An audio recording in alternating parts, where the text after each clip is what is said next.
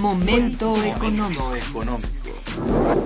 Radio UNAM y el Instituto de Investigaciones Económicas presenta Momento económico. Un espacio para charlar sobre temas económicos que le interesan a usted. Acompáñenos.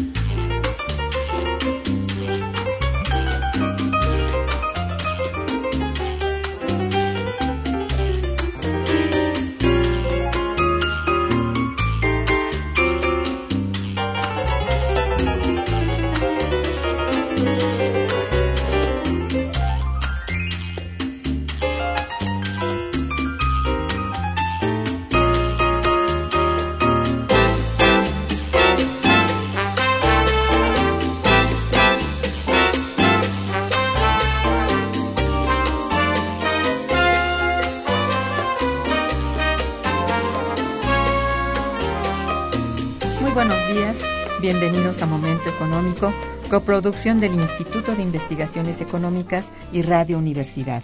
Les saluda Irma Manrique, investigadora del Instituto de Investigaciones Económicas, hoy jueves 10 de octubre de 2013. El tema que abordaremos el día de hoy es políticas públicas agropecuarias, ambientales y sociales, orientación y sinergia. Para ello contamos con la valiosa presencia de la doctora Rosario Pérez Espejo. Bienvenida, Rosario, al programa. Muchas gracias, Irma. Nuestros teléfonos en el estudio 5536 89 89 cuenta con cuatro líneas. Para comunicarse desde el interior de la República, tenemos el teléfono LADA sin costos 01800 505 26 88. La dirección de correo electrónico para que nos manden sus mensajes es una sola palabra, momentoeconómico arroba unam.mx. De nuestra invitada. Rosario Pérez Espejo es doctora en Ciencias de la Producción y Salud Animal por la Facultad de Medicina Veterinaria y Zootecnia de la propia UNAM. Es maestra en Ciencias con especialidad en Economía Agrícola por el Colegio de Posgraduados, Centro de Economía, y es licenciada en Economía por la Facultad de Economía de la UNAM. Es investigadora del Instituto de Investigaciones Económicas y pertenece al Sistema Nacional de Investigadores. Sus líneas de investigación, agricultura, ganadería, medio ambiente, políticas agroambientales. Algunos de sus proyectos de investigación, política ambiental, agricultura y contaminación del agua y política ambiental para el control de la contaminación del agua por la agricultura y la ganadería.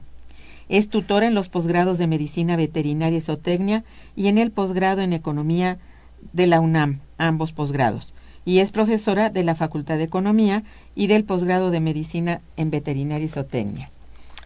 Entre sus publicaciones están Granjas porcinas y medio ambiente, contaminación del agua en la Piedad, Michoacán. Eh, análisis comparativo de las normas para las operaciones de ganadería intensiva en Canadá, Estados Unidos y México. Y el Tratado de Libre Comercio de América del Norte y la ganadería mexicana. Además de pues varios artículos y, eh, ensayos que ella escribe y publica también en revistas especializadas y arbitradas. Entre el 30 de septiembre y el 3 de octubre de 2013 tu, tuvo lugar en el Instituto de Investigaciones Económicas el 33 Seminario de Economía Agrícola, eh, cuyo tema central fue justamente políticas públicas agropecuarias, ambientales y sociales, orientación y sinergia, coordinado por las doctoras Sofía Ávila Focó y Rosario Pérez Espejo, quien nos acompaña el día de hoy y bueno, cómo estuvo estructurado este interesante esfuerzo académico y cuáles fueron los resultados del mismo Rosario. Cedo los micrófonos a este nuestra invitada para que nos hable pues al respecto. Por favor. Eh, buenos días a ti y al público que nos escucha. Muchas gracias por esta invitación. Y el Seminario de Economía Agrícola tiene nada menos que 33 años de vigencia. Nunca pasó un año en que no se celebrara. Lo crearon los doctores Ernest Feder, un norteamericano de origen alemán, y el doctor eh, eh, Nicolás Rey, uruguayo, en 1981. Curiosamente, al poco tiempo de, de, que lo crearon, bueno, desgraciadamente el doctor Ernest Feder murió como a los tres años, Nicolás a los cinco años regresó a su país y el ingeniero Cruz Macluf, que también fue coordinador de este seminario, se fue a trabajar a otro lado junto con el equipo que hacía este seminario. Sin embargo, no se perdió la continuidad. Y pues celebramos haberlo este, llevado a cabo en su 33 oportunidad. Sí. Eh, fue un seminario muy interesante donde se analizaron las políticas agropecuarias desde las ópticas de las políticas sociales y ambientales. Contamos con la participación de gente muy eh, eh, relevante en estos temas, tanto de la academia como del sector público. Entonces, cada ponencia fue una aportación al conocimiento interesante.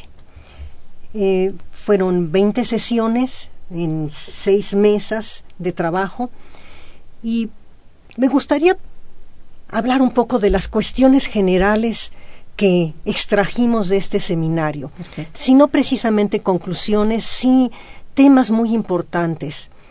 Eh, el tema era evaluación de las políticas. Y lo que nos dijeron varios de los ponentes con conocimiento de causa es que en realidad la política agropecuaria no se evalúa. ¿sí? Lo que se evalúan son algunos programas de la política agropecuaria, para empezar. En segundo lugar, la evaluación tiene varios problemas. Es obligatorio eh, por eh, que el Coneval hace obligatoria la evaluación, pero al mismo tiempo lo mete a uno en una camisa de fuerza para, la, para hacer estas evaluaciones. Eh, hay una serie de preguntas que a las que solamente puedes responder sí o no. Y luego hay una metodología compleja compleja, complicada y yo diría que hasta poco útil. Tan es poco útil que la mayor parte de los participantes en las mesas y de los ponentes llegaron a la conclusión de que sus resultados no se toman en cuenta para hacer cambios. Yo creo que ese es uno de los problemas fundamentales. Sí. es un esfuerzo que, económico y un desgaste intelectual y desafortunadamente eh, tienen una inercia las evaluaciones que es difícil de, de modificar. Entonces tenemos un grave problema de que el sector eh, agropecuario ya no podemos decir que no recibe dinero. Recibe muchísimo dinero. Ha aumentado muchísimo el presupuesto a este sector y a sus distintos programas. Y desafortunadamente no se ven resultados de ese dinero no crece la producción como debería de crecer, la población en el campo sigue igualmente pobre, hay todavía más pobres, hay pobres alimentarios, eh, tenemos muy polarizado el campo, y entonces, ¿qué pasa con ese dinero? Bueno, esa fue una de las preguntas que todo el mundo se hizo. Claro. ¿Dónde está ese recurso? ¿Qué pasa con esos recursos? Eh, estos son como que los aspectos generales del seminario.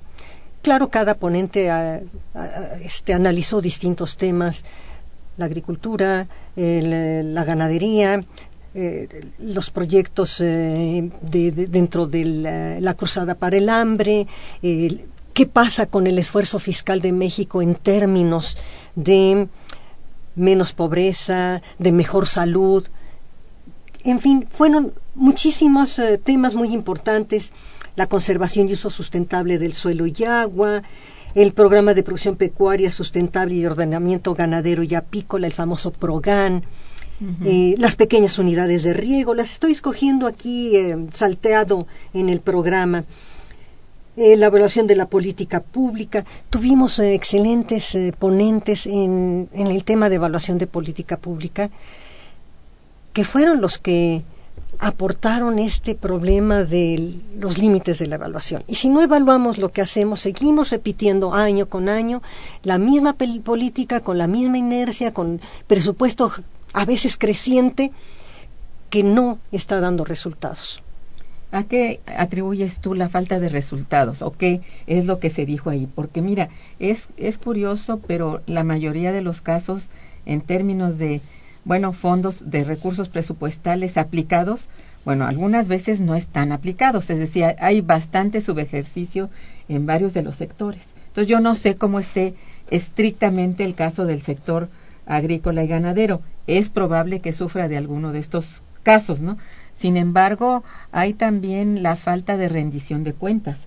Es decir, al tiempo que hay subejercicio, y este subejercicio significa muchas veces no el regreso del recurso a su origen, o sea, que se regrese al gobierno federal estos recursos, no, se hace un fondo, pues ahora sí que es a fondo perdido, porque nadie llega a saber finalmente al, paso del tiempo qué sucedió, quién lo tiene, a nombre de quién, en qué institución quedó. Es, es muy, muy grave lo que pasa, y esto dicho por, bueno, por el auditor este, superior de, de, la federación. Entonces, ahora que la auditoría ha entrado en, en juego, se encuentra con que, bueno, la mayor parte del tiempo hay subejercicio y esto es, yo diría, como un crimen de lesa patria en un país en que es indispensable poner el recurso, bueno, donde es necesario, donde va a incrementar la producción, la productividad, pero sobre todas las cosas a las personas que están en el sector que la saque de la pobreza, bueno, dándoles un, un, un empleo, eh, dándoles el, el financiamiento necesario, etcétera. Yo digo que allí hay algún problema. Vamos a hacer un puente musical y piénsalo bien y luego lo dices. Muchas gracias. Está escuchando Momento Económico.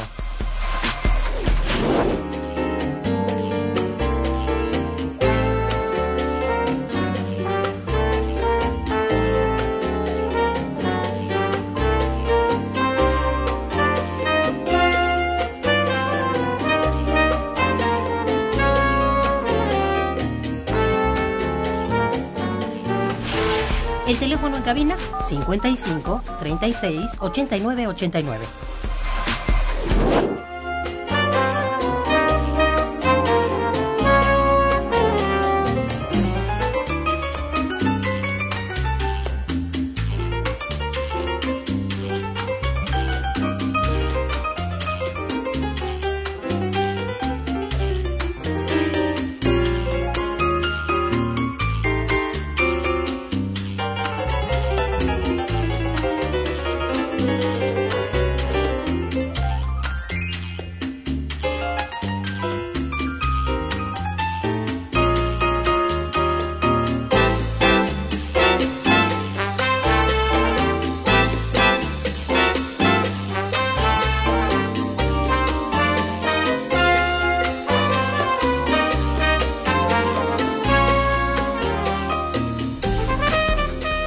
Continuamos en Momento Económico.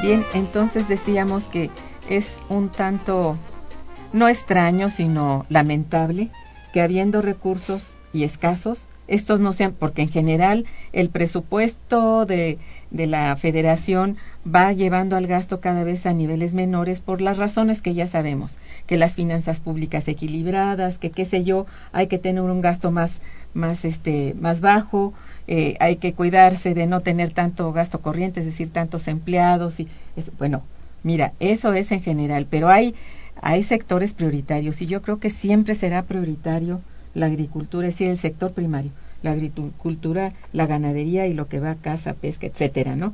Pero, eh, bueno, ¿qué sucede? Que es cada vez menos eficiente el ejercicio de ese recurso. ¿A qué lo atribuyes o a qué lo han atribuido en el curso que tuvieron del seminario? Sí, yo creo que había que distinguir situaciones coyunturales de situaciones estructurales en cuanto al subejercicio. Estas serían estructurales propiamente, sí, las que, a las que me refiero, ¿no? Sí, la de este año creo que es coyuntural. Ahora habría que agregarle esto, sí. Pero el problema, como te decía anteriormente, no es de falta de recursos al sector. Han crecido muchísimo los recursos al sector agropecuario que son los recursos que se manejan en un programa que se llama Programa Especial Concurrente, PEC, que hace operativa la Ley de Desarrollo Rural Sustentable. Pero, ¿qué es lo que pasa con, con este presupuesto? En primer lugar, este presupuesto está disperso en muchísimas secretarías de Estado. La Zagarpa es una de las secretarías en este en este sector, digamos. No en este sector, sino en este programa. O sea, no es el, ah, programa, de la... El, el, programa especial concurrente, el PEC, es el presupuesto del desarrollo rural. Y el desarrollo rural es mucho más que la agricultura, la ganadería, caza y pesca, la silvicultura. Va a muchísimas actividades. Y los que han analizado este programa, que lo han hecho en cuanto a su estructura por vertiente, por distribución geográfica, han llegado prácticamente a las mismas conclusiones. En primer lugar, la mayor parte de los recursos tienen un objetivo asistencialista y no productivista. ¿sí? Em, Procampo, por ejemplo, que es el, uno de los programas más importantes de la, en la agricultura, junto con el programa conocido como ACERCA, que es apoyos y servicios a la comercialización agropecuaria, y con lo que se llamaba antes Alianza para el Campo, y creo que se llama Produce. Eh, es, Procampo es un programa eh, que va al ingreso del productor. Es un programa que surge con la firma del Tratado de Libre Comercio y con esta eh, incapacidad que tiene ahora nuestro país para otorgar los subsidios que quisiera o que pudiera otorgar. Ahora estamos amarrados a las directivas de la Organización Mundial de Comercio, en la cual prohíbe una serie de subsidios que, por cierto, sí se dan en otros países, pero que no da México. Entonces, sustituyó los apoyos que daba antes, que eran precios de garantía, apoyos al financiamiento, crediticios, eh, con asupo a la comercialización, por Procampo, que es un ingreso nada más porque tú cultivas una hectárea de tierra, produzcas o no produzcas, tengas los rendimientos que tienes. Y además Procampo durante muchos años le dio la misma cantidad a alguien que tenía dos hectáreas que a alguien que tenía 200 de riego, ¿no? Ahora lo diferenciaron y hay dos niveles de Procampo, pero sigue recibiendo Procampo gente que no tendría que recibirlo, ¿no? Bueno, oh, sí. estaba yo en que hay una dispersión en el presupuesto entre muchas entidades. Está la Zagarpa, está Comunicaciones, está Defensa, está hasta las relaciones exteriores, tiene programas en el Programa Especial Concurrente de Desarrollo Rural Sustentable. Primer, primer problema, uno de los problemas. Cierto. El siguiente problema, los que han analizado el PEC en su conjunto, como había dicho, es un programa asistencia disperso y asistencialista más que productivista, de productividad. Y han encontrado que el programa va a las regiones más ricas y a los productores más ricos. ¿sí? Eh, ¿Por qué pues porque hay una presión por parte de los productores hegemónicos a seguir recibiendo apoyos. Aunque algunos de ellos lo han dicho y en público, como el que fue secretario de Agricultura en el sexenio pasado, el ingeniero Usabiaga, un día dijo en el foro de expectativas agropecuarias que celebra la Secretaría de Agricultura a través del CIAP, su sistema de información agropecuaria, Dijo, es que nosotros los agricultores que somos agroexportadores no necesitamos un solo centavo de subsidio, Pero luego llegó otro secretario que dijo todo lo contrario, yo tengo derecho a Procampo. Y tenía razón, tiene derecho a Procampo. Sería una cuestión de tipo moral, ético, que renunciara a él, pero ¿por qué va a renunciar si puede tenerlo? ¿no? Entonces, esta presión de los grupos hegemónicos en el Congreso, en los que toman decisiones de política, que son diputados y senadores, se hace sentir en la estructura del PEC, ¿sí? Y se hace sentir también los intereses de la de los funcionarios de cada secretaría para tener un poquito de ese recurso para ejercer y para sus para sus informes. Lo que tú decías, eh, la falta de rendición de cuentas, bueno, pues antes había cero rendición de cuentas, pero también había una planeación agropecuaria especial. Yo me acuerdo cuando ¿Desapareció? Claro que desapareció. Llegó un momento en que los que no trabajaron en el sector público, por lo visto, nunca se dieron cuenta. Pero yo estuve 10 años en el sector público, en Secretaría de la Presidencia, en, la SAG de entonces, Secretaría de Agricultura y Recursos eh, y Ganadería, perdón. Estuve en Secretaría de Programación y Presupuesto justamente cuando se dijo la planeación ya no funciona pero nosotros teníamos que darle un seguimiento a la inversión pública muy puntual. En Secretaría de la Presidencia a mí me tocó darle seguimiento a la inversión en el sector transportes, en el sector agropecuario, en el de bienestar social y teníamos que entregar cuentas de peso por peso y además de obra construida. Eso se acabó. Se acabó en el sexenio de, de la Madrid, se acabó con López Portillo por estos problemas que hubo entre Secretaría de Hacienda y Secretaría de Programación y Presupuesto en cuanto a la planeación. Mira, aunque no es el tema, creo que es interesante que mencione que Secretaría de la Presidencia manejaba la inversión pública, mientras Secretaría de Hacienda manejaba el gasto corriente. Y entre las dos había una competencia muy fuerte que con el tiempo ganó la Secretaría de Hacienda. Y, sí, sí. Porque, bueno, se creó programación y presupuesto que lo asumió, desapareció la Secretaría de la Presidencia y lo asumió la Secretaría de Hacienda.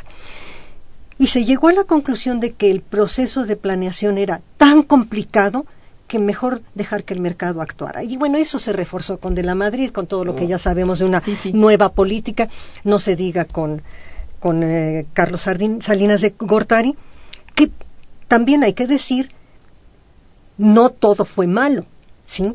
Porque si se dio lugar a un proceso de normalización, creación de normas que antes no existían, fue gracias también a ese periodo, ¿no? Y que gracias también a la presión internacional, ya que el, Tratado de Libre Comercio nos obligaba a hacer muchas cosas que creo que no hubiéramos hecho por nuestra cuenta.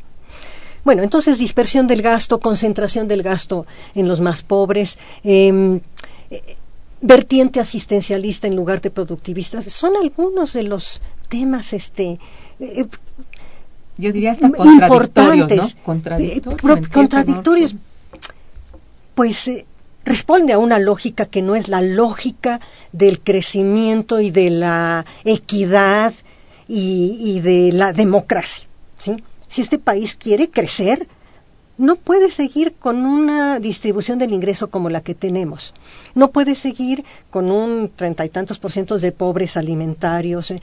O sea, son rémoras que la política agropecuaria, que además está sujeta a otras políticas macroeconómicas, como tú sabes perfectamente porque es tu tema, no puede resolver. Hay, hay problemas que se pueden resolver en el sector y hay otros que no se pueden resolver en el sector.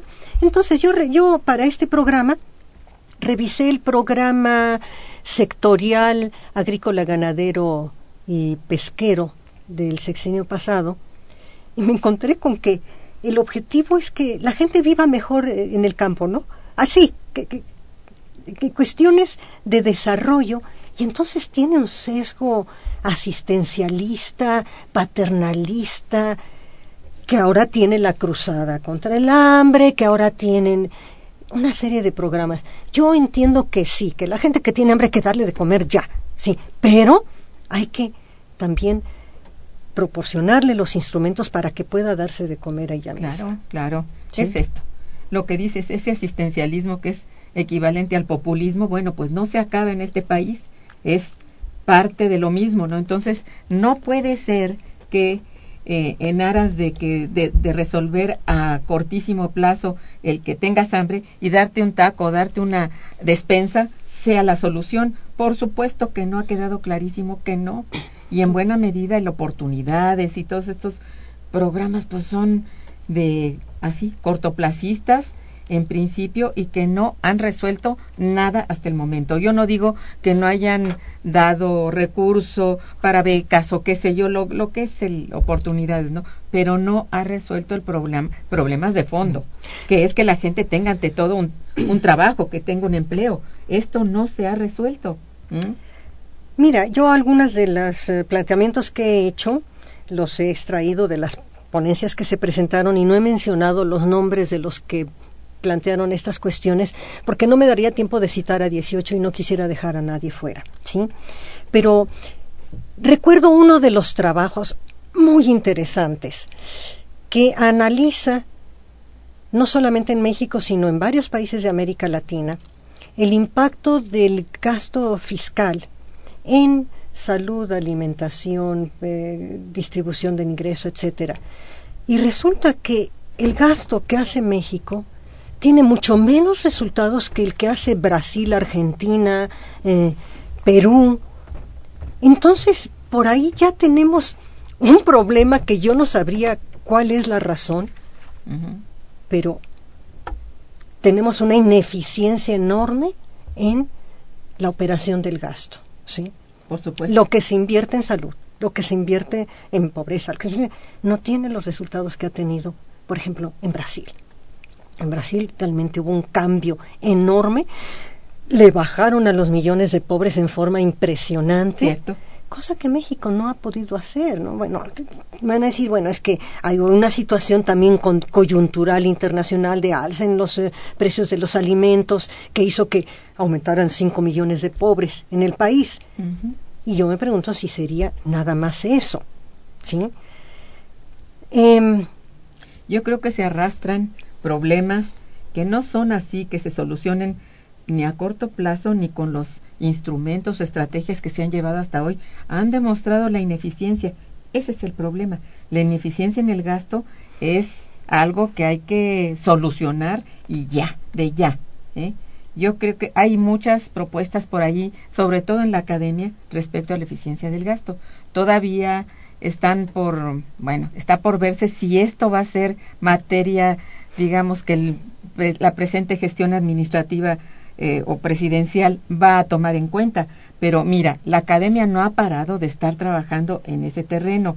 Yo creo que es premeditado no hacer caso de estas voces, porque después de todo es la observación, es, bueno, desinteresado en la, en la manera en cómo se plantea y se procura que esto tenga solución. Hay muchas cosas de por medio, como tú hablabas al principio ese mandar el recurso precisamente hacia los altos ingresos o hacia la gente de más recursos ya de por sí y no hacia la parte mm, baja, a la parte, digamos, de los más pobres o, o de los más ignorantes, por decirlo así, en el terreno rural. Entonces ahí, si no empiezas de abajo hacia arriba, el estar haciéndolo de arriba abajo, estamos viendo que no ha dado ningún resultado. Y esto parece no tener fin y haber hecho un compromiso casi indeleble, o cómo decirlo, para siempre, ¿verdad? Este, con los más los de más altos ingresos. Eso es lo que yo creo. Pero, ¿quiénes serían, en última instancia, los responsables de elaborar una política pública agrícola y qué elementos deberían tomar en cuenta según tu modo de pensar y que fueran realmente eficientes, adecuados. Así en términos generales, ¿no? Yo sé que el sector es muy amplio, ya lo dijiste, los eh, las secretarías de Estado que intervienen incluso en el recurso que, que el, el presupuesto tiene, bueno, esa es una, pero finalmente la política dedicada a la elaboración de una política agrícola la, secretaría o la entidad, la dependencia. Sí. Mira, yo antes quisiera mencionar un asunto que me parece bien importante, que tiene que ver con esto que tú mencionas de las políticas de arriba hacia abajo, porque parece ser que nada más hay dos opciones, la política de arriba hacia abajo, o sea, la intervención del Estado, y la política del laissez-faire, laissez-passer del mercado. Oh, sí, bueno. Eh, digo, no no, no hemos mencionado aquí otra, ¿verdad? alguien señalaba en el seminario que lo que está pasando es una retirada del Estado, ¿sí? de sus responsabilidades en la planeación, etcétera, etcétera. Pero alguien más dijo, no, el Estado está bien presente y está presente justamente en estos programas que han permitido que las corporaciones tengan un poder enorme a través de programas como Acerca. Entonces, ¿dónde se hace la política agropecuaria? Pues yo te diría que en el Consejo Nacional Agropecuario y en algunas organizaciones eh, eh, campesinas eh, que oh. algo, aunque sea oportunidades, logran con sus presiones. Ahora, también lo que nadie se explicó en el seminario es por qué la organización de otro tipo de productores que no son los eh, productores hegemónicos que ya sabemos que tienen su, su, voz en el Consejo Nacional Agropecuario, sino, oye, esos son 300 mil cuando mucho, y el millón y medio, ¿dónde está?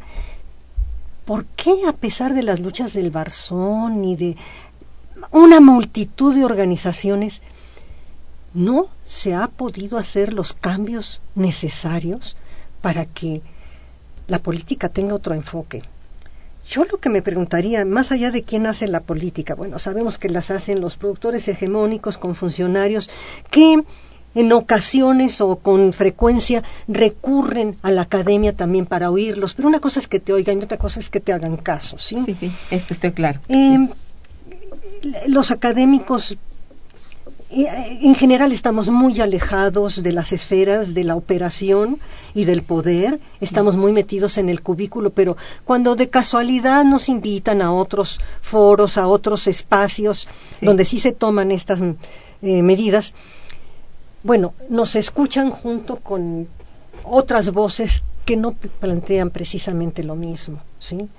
Entonces, eh, el proceso de planeación que se supone y se propone que sea participativo y que se escuchen distintos tipos de voces, es posible que llegue hasta ahí y que se llegue a hacer una propuesta que en el camino va sufriendo una cantidad de cambios enormes. Lo estamos viendo ahora con la propuesta fiscal, ¿no? Sí. De reforma fiscal todas las organizaciones están jalando que hay que quitar esto, que hay que poner lo otro, hay que quitar lo de más allá. Es un jaloneo político muy fuerte. Político. Sí, finalmente se resuelve en la esfera política. Ahora, están en proceso de elaboración los programas sectoriales, el ganadero, el agrícola.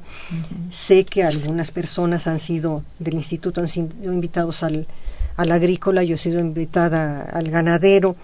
Y y nos están pidiendo justamente, bueno, ¿qué se podría plantear para, después de hacer un, un diagnóstico, pues quizá un poco negativo, pero objetivo del sector, en términos del no crecimiento, en términos de pobreza, en términos de incremento de las importaciones, en términos de tecnologías atrasadas, de mala aplicación de tecnologías de la Revolución Verde que tienen 50 años y que no se aplican bien, ¿qué es qué proponemos, no?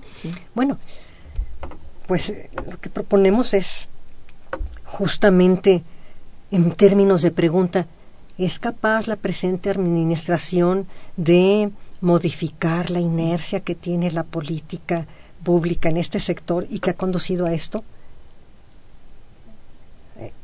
¿Es capaz la presente administración de revertir el proceso de concentración de ingresos, de producción y de bienestar en un sector tan pequeño? Porque ha sido también la política la que ha llevado a esa concentración. Sí, claro. Cuentan con los apoyos políticos y con los instrumentos y con el aval de la sociedad para hacer esto, ah, es muy difícil, ¿sí? Sí, muy difícil. Pues Pero creo que en términos de esas preguntas, ¿son capaces de autoevaluarse y decir, pues sí, la regué aquí y no, y lo voy a cambiar? No, desde luego que no. Bueno, pues entonces no, no, no, las cosas no van a cambiar. Ahora este país parece ser que aguanta todo. Eh, bueno, Ojalá que no. Bien, vamos a un puente musical y regresamos. Quédense con nosotros. Está escuchando Momento Económico por Radio UNAM.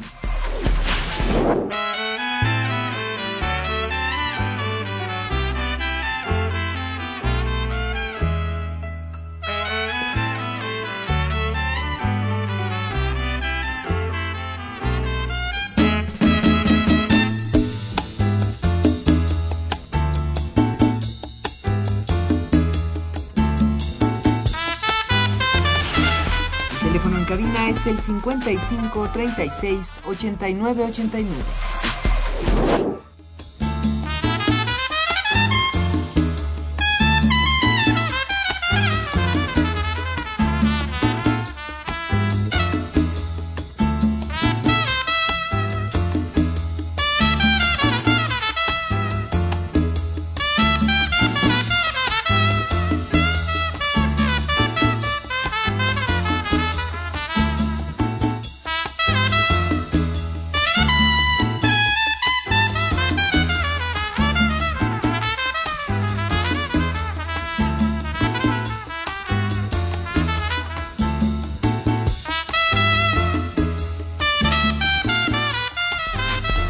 Continuamos en Momento Económico.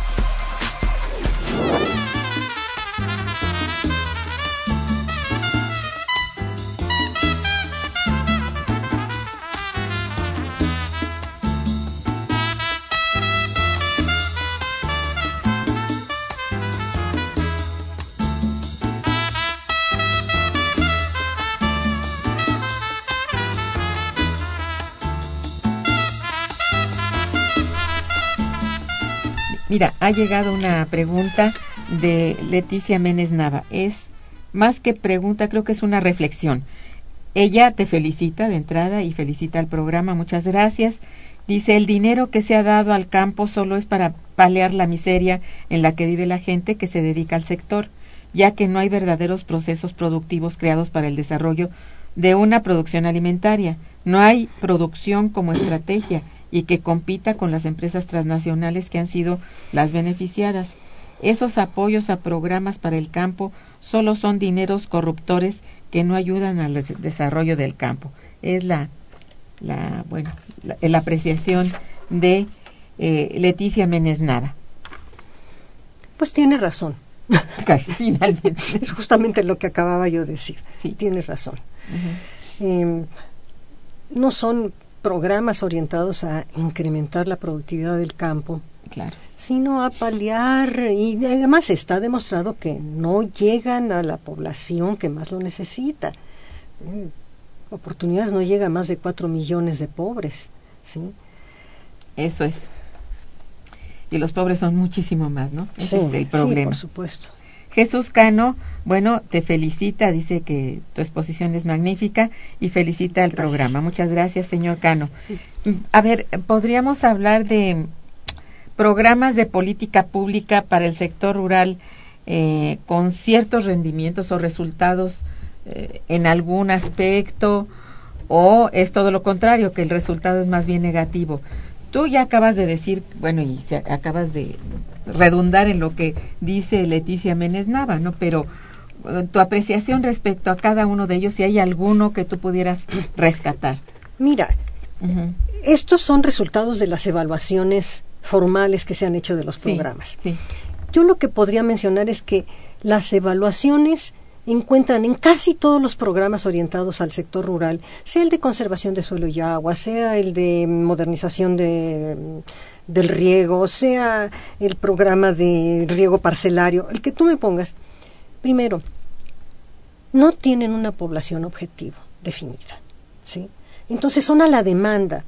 Estos programas, pero sí, estos programas se otorgan al que llega a la puerta de la ventanilla de la Secretaría de Agricultura o a la de Comisión Nacional del Agua o a la de la Secretaría de Desarrollo Agrícola del Estado o a la Comisión, al Comité em, de Desarrollo Agropecuario, a tocar la puerta para que le den recursos. Son a la demanda, o sea, no tienen identificada la población a la cual se tiene que orientar el recurso. Pues qué grave. Segundo, pues claro, no tienen prioridades. Porque tampoco tienen la, población identificada, no tienen, no, van a, otorgar el, ah, pues si no va a haber subejercicio, Irma, y tú lo acabas de, criticarlo y lo hemos criticado todos. Ellos tienen que deshacerse del dinero. ¿Cómo? Como pueden dándosela al que llega y toca, o tiene, hace más cabildeo, tiene cuates en las, em, en las oficinas, y ahí va el recurso. ¿sí? No, em, pues está muy mal muy y, de veras. Y los resultados no son atendidos por los responsables del programa. Y lo que es peor, y eso lo planteó una de las personas que habló sobre el proceso de evaluación de los programas, es que la dependencia finalmente dice, a mí ya me evaluaron, ahí está la evaluación, yo paso por ese proceso de rendición de cuentas, me evalúan, ya hasta ahí llegó. Entonces, coloquialmente dicen es que la evaluación no tiene dientes, ¿sí? No es vinculatoria. Una mala evaluación, una evaluación que dice no tiene población objetivo, no tiene prioridades, este, eh, los resultados no son los adecuados, no pasa nada. pero, pero, pero ya hay un, una coartada para la, dependencia que encargada del programa porque ya fue evaluado. Entonces se requiere hacer, te digo, no todo está en el sector, está en la evaluación, y no solamente de este sector, sino en la evaluación de los programas. De, todo programa que lleva reglas de operación tiene que ser evaluado. Ahora, algo que también quisiera mencionar es que en este famoso PEC, Programa Especial Concurrente, que hace operativa la Ley de Desarrollo eh, Rural Sustentable, hay muchas dependencias, está muy disperso el gasto y desafortunadamente no hay coordinación entre las dependencias, ¿sí? En programas. Entonces es posible que la misma dependencia esté dándole el dinero al mismo sector o al mismo agricultor en un lugar determinado, porque entre ellas no hay esta esta, esta coordinación. Yo, yo siempre propongo donde puedo que tiene que haber a nivel local, porque esto no se maneja desde los escritorios de, del de los Distrito Federales. A nivel local necesita haber una coordinación, por ejemplo, agroambiental. No hay políticas agroambientales. O son agrícolas o son ambientales, pero no hay algo que vincule a las dos cosas. Y el sector agrícola usa el 78% del agua que hay en este país, ya sea que se extraiga de abajo o que sea superficial. Usa más de la mitad del territorio nacional, porque la pura ganadería usa más de 100 millones de hectáreas. y causa problemas ambientales muy fuertes en suelo, agua y en hasta en ambiente por generación de gases de efecto invernadero. Y a nivel local no hay forma de aglutinar programas ambientales con programas este, agrícolas. Adicionalmente a que la política está dispersa, fragmentada y concentrada en ciertos sectores, hay políticas, como tú mencionabas, que tienen resultados negativos en el ambiente y hasta en la producción. Uno de esos eh, de estas políticas es subsidiar la tarifa que se llama tarifa 09 al bombeo para riego agrícola. O sea, el agua es gratuita, ya hay quien se opone a la gratuidad y hasta el mismo Usabiaga decía que había que pagar el agua. Sí, ellos sí la deben pagar, pero hay otros productores que no. El muy pequeño productor de unidad de riego o inclusive el muy pequeño que todavía queda en los distritos de riego porque los distritos de riego están rentados a los grandes productores.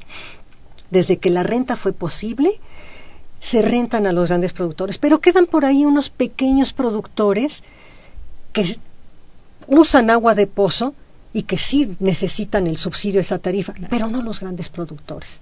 Entonces, entre el agua, agua gratuita y la energía eléctrica subsidiada, tenemos más de 80 de los 100 acuíferos más importantes sobreexplotados. O sea, que les entra mucho menos agua que la que se extrae y hay casos verdaderamente dramáticos como el de, el de Hermosillo y otros distritos de riego donde hay intrusión salina. O sea, el agua de mar ya se metió saliniza suelos y agua y esa agua ya no sirve, esa tierra ya no sirve para nada, es tierra perdida, ¿sí?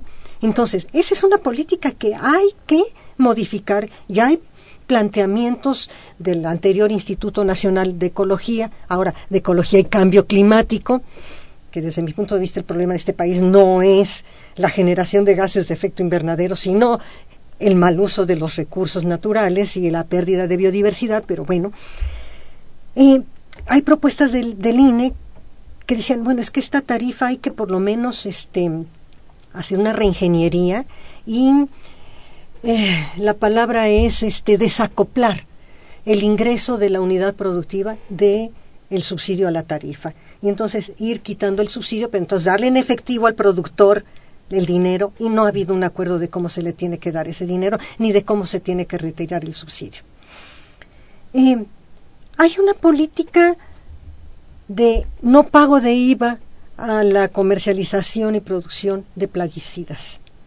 Y eso tiene como consecuencia que en este país se usan plaguicidas que están prohibidos en todo el mundo, que están prohibidos aquí y están subsidiados. Afortunadamente, la reforma fiscal actual incluye no un subsidio, sino el que paguen el, un impuesto, perdón, sino que paguen el IVA que no están pagando. Vamos a ver si lo acepta la poderosísima em, industria transnacional de elaboración de plaguicidas. Ahí está Monsanto, pues sí. va a estar. No es fácil, sí, se ingenta. Entonces, sí, hay políticas que, que son perjudiciales. Hay una mala actuación del Estado en este sentido. Mira, yo que trabajé en el Estado de Guanajuato para un libro que salió, que por cierto no está en el currículum, eso se baja de la página, ¿verdad? tenemos que, sí, tenemos que modificar nuestra página, no nos metemos y está, está obsoleta. Es un, un, libro que se llama Agricultura y Contaminación del Agua, ¿sí? Y este, en este libro participaron investigadores de la Facultad de Química, de la Facultad de Economía, por supuesto del Instituto, del Instituto Mexicano de Tecnología del Agua, y eh, ahí analizamos cuáles son los problemas de contaminación del agua por el sector agrícola.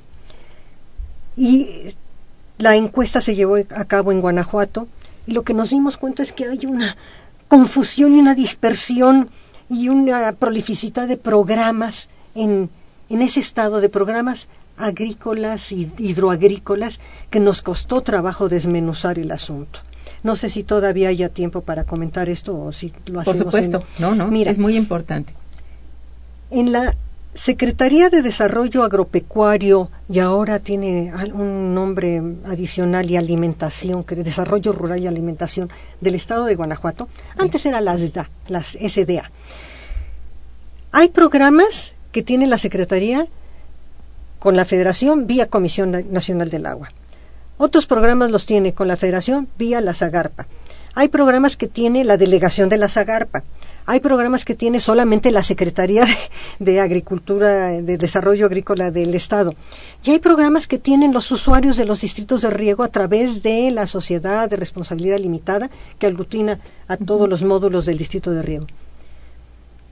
Y entre esos programas no hay ninguna conexión, conexión y coordinación. Claro, claro, lo veo. Es impresionante, ¿sí? Hay una norma en el estado de Guanajuato, que es la norma técnica ambiental 005, que es una norma bien importante. Como es una norma técnica, tendría que ser una norma obligatoria. ¿sí? No la encontré en otros estados, excepto en Chiapas, pero es muy diferente a la de Guanajuato. En Chiapas es una norma muy punitiva, muy, yo creo que nadie le hace caso.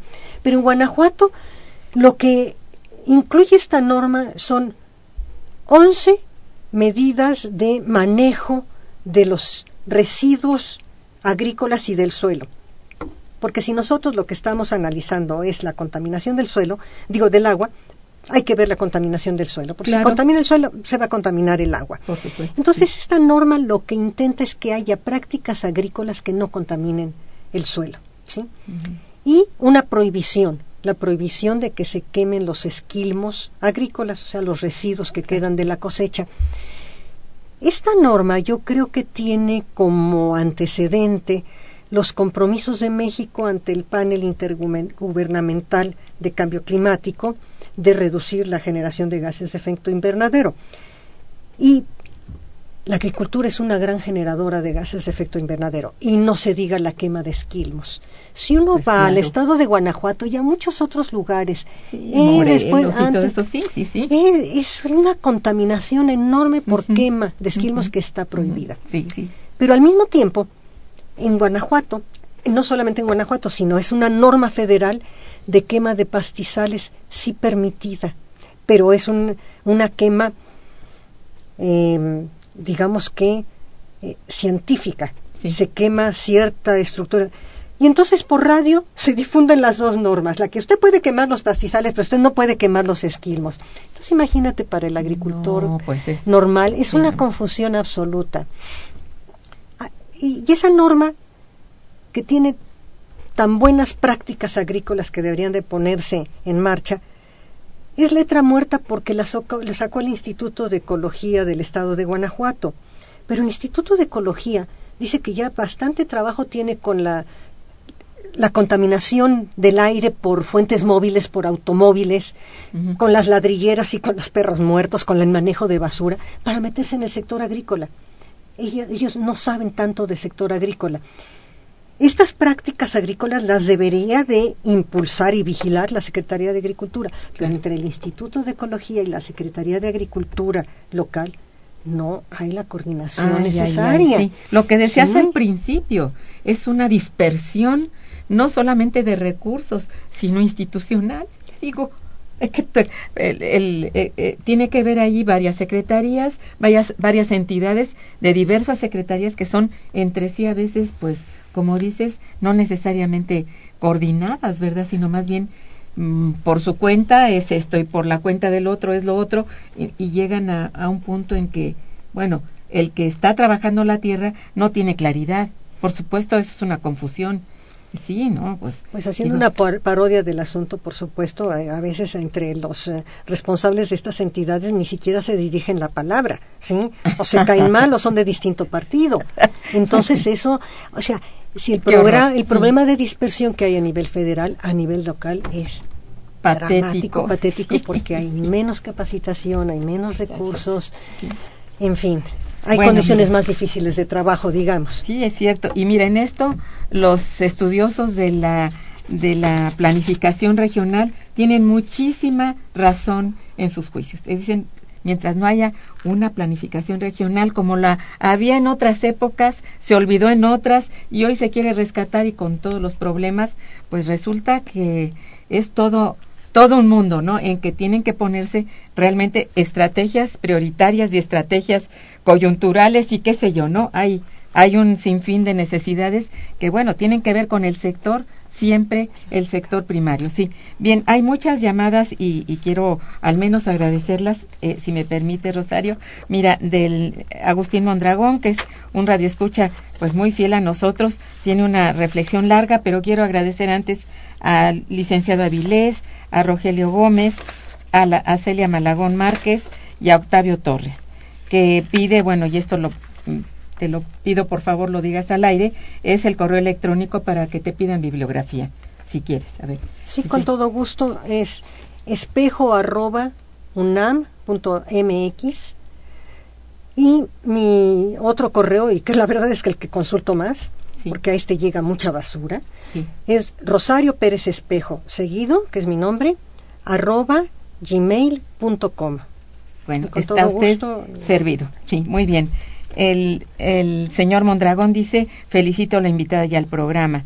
Y dice, las causas de estos problemas se deben, uno, a los sobornos que reciben los legisladores, ejecutivos y magistrados por las empresas extranjeras a través del gobierno yanqui, quien en agosto de este año aprobó la ley HR 1613 para no dar a saber los montos que se pagan por cada ley que beneficia a las transnacionales e inversionistas extranjeros.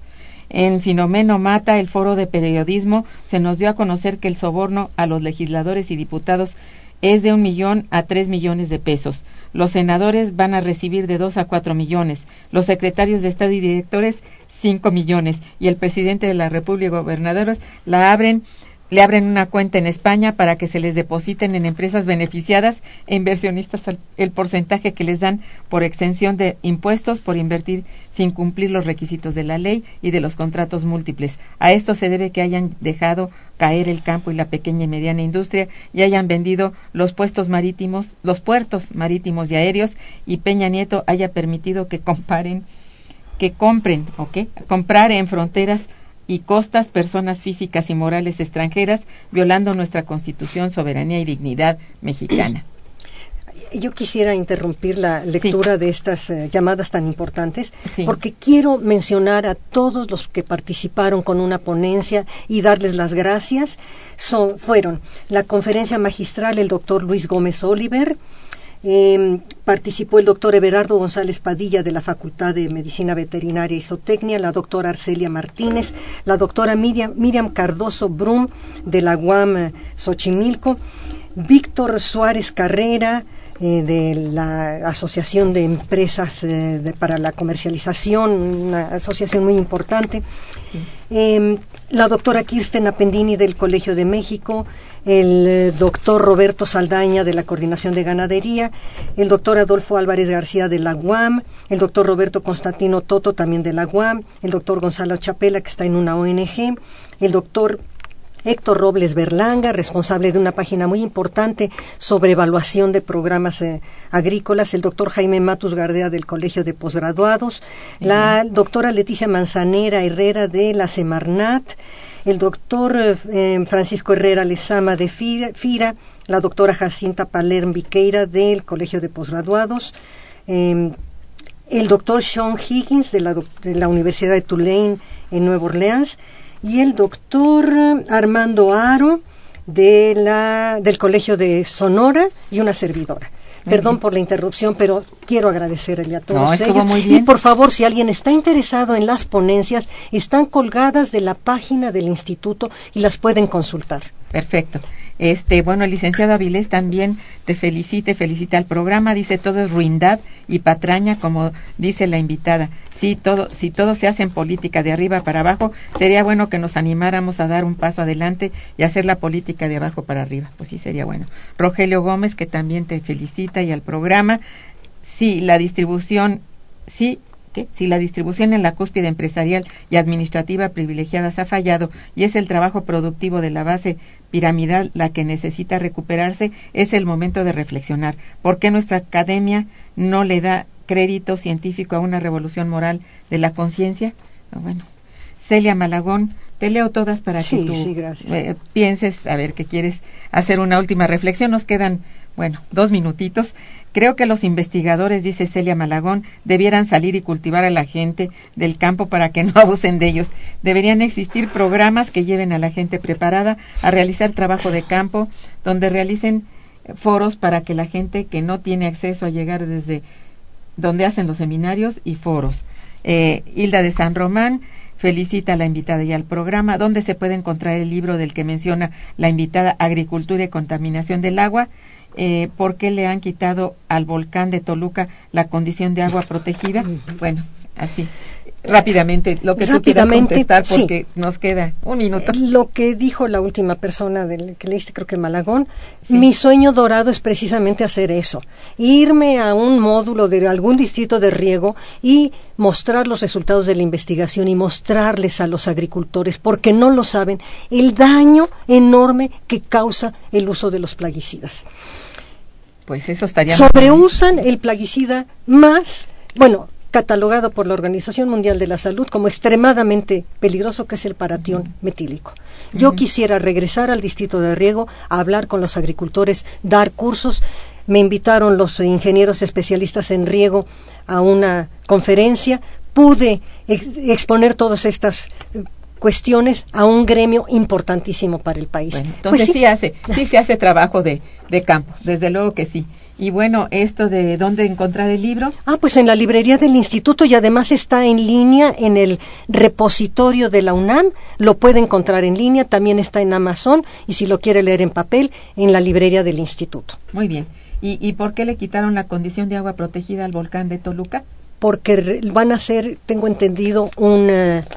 eh, ya vamos a poder ir a esquiar al volcán de, de Toluca. Va a ser un una módulo turístico en lugar de una área protegida. Háganme Ah, favor. qué caray, bueno, cosas tenemos. Pues mira, Rosario, desgraciadamente se acabó el tiempo, estamos pasaditos. Te agradezco sobre todo tu presencia, tu- de veras tus conceptos y bueno, la, la, la invitación a que la gente que no asistió al, al seminario, bueno, están las ponencias colgadas de la página web Gracias a todos nuestros eh, radioescuchas tan atentos y que siempre están pendientes de, de nuestro programa y que participan. Muchas gracias. Estuvo en los controles técnicos Socorro Montes. Muchas gracias. En la producción eh, Santiago Hernández y Araceli Martínez. Gracias, chicos.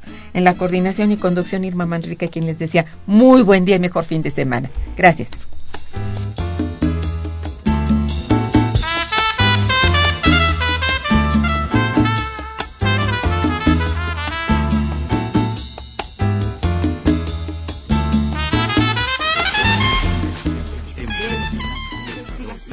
Momento económico.